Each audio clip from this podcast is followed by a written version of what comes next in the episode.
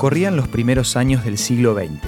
Srinivasa Ramanujan trabajaba en la oficina del puerto marítimo Mandrás en la India.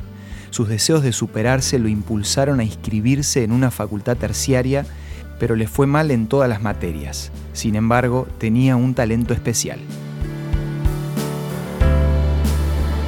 Esto es Una luz en el camino, una pausa para renovar las energías y fortalecer el espíritu, con el licenciado Santiago Paván.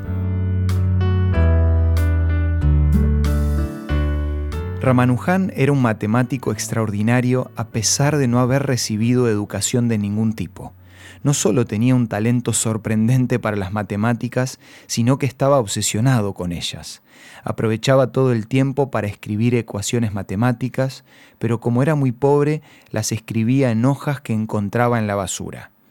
Antes de cumplir 22 años, descubrió nuevos teoremas y los envió escritos a mano a varios matemáticos en otras partes del mundo, incluyendo a Godfrey Harold Hardy, un famoso matemático británico. Cuando Hardy recibió los papeles de Ramanujan, les dio un vistazo y se fue a jugar al tenis porque pensó que ese chico estaba loco. Sin embargo, las fórmulas que había visto no lo dejaron en paz y decidió volver a mirarlas con más detalle. En esta oportunidad no solo las revisó, sino que se dio cuenta de que Ramanujan era probablemente un genio matemático de gran calibre. Con el tiempo, Ramanujan fue invitado a trabajar a Inglaterra, donde sus contribuciones sobrepasaron en originalidad e importancia a las de sus mentores. Hardy llegó a decir que su mayor contribución a las matemáticas había sido el descubrimiento de Ramanujan. Esta historia es interesante porque fuera de las matemáticas, Ramanujan no era una persona brillante. Si te hubieras sentado a comer con él, es posible que no hubieras detectado su mayor habilidad. Hay muchas personas que creen que no tienen ningún tipo de talento o no son buenas para ninguna disciplina.